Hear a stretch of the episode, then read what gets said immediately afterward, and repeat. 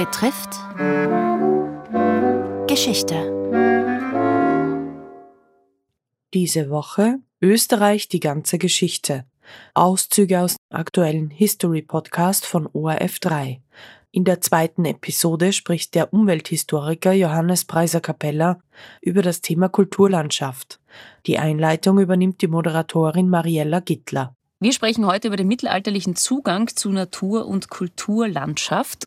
Wir starten gleich mit der ersten Kategorie.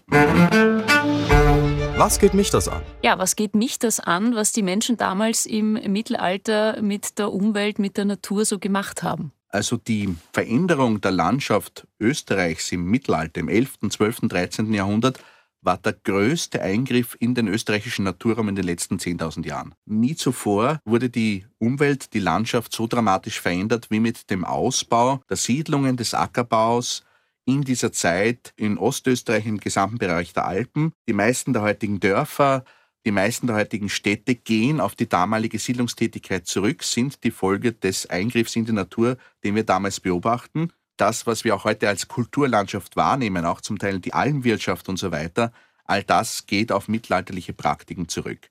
Wenn wir heute hinausschauen in die Landschaft, dann ist das ein Erbe dieses Eingriffs in der Zeit des Hochmittelalters in Österreich. Die Bevölkerung im heutigen Österreich hat sich verdreifacht in dieser Zeit damit verbunden war, dass man eben viele neue Dörfer angelegt hat, viele neue Siedlungen. Und damit hat man natürlich die Natur in einer neuen Art und Weise nutzbar gemacht, zurückgedrängt. Man hat die großen Waldungen reduziert durch verschiedene Formen der Rodung, die Flüsse genutzt für Wassermühlen, für andere Formen des Gewerbes. Man hat schon in den Bergen dann die Mineralvorkommen erschlossen und hat Bergbau betrieben in großer Art und Weise.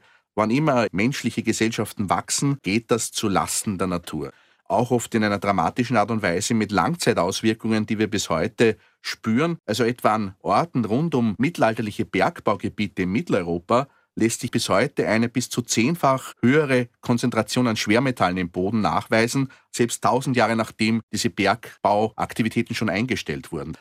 Nachhaltige Veränderungen auch in den Sedimenten, wo man das auch im Pflanzenwachstum sieht, wo auch bestimmte Wasservorkommen bis heute eine hohe Belastung haben, dass man die Natur auch nachhaltig verschmutzt hat, auch das beginnt schon damals. Das ging natürlich langsamer voran, weniger dramatisch als mit den heutigen technischen Möglichkeiten, aber auch damals, da verschwinden 80 Prozent der Wälder innerhalb von mehreren Jahrzehnten. Weniger schnell, aber trotzdem auch nachhaltig dramatisch.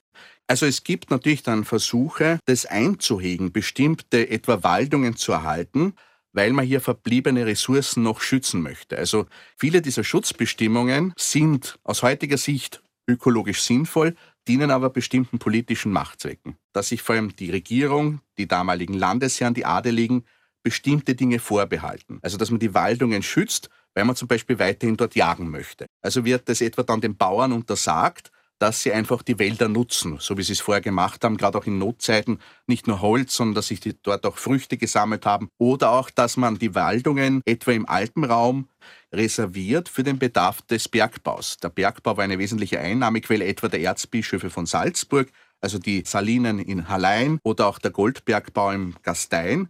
Und die brauchten eine enorme Menge an Holz für die Stollen, aber auch dann als Brennstoff, um etwa die Metalle zu schmelzen. Und man hat ausgerechnet, im Jahr 1530 hat man pro Jahr dort ungefähr 130.000 Kubikmeter Holz verbrannt.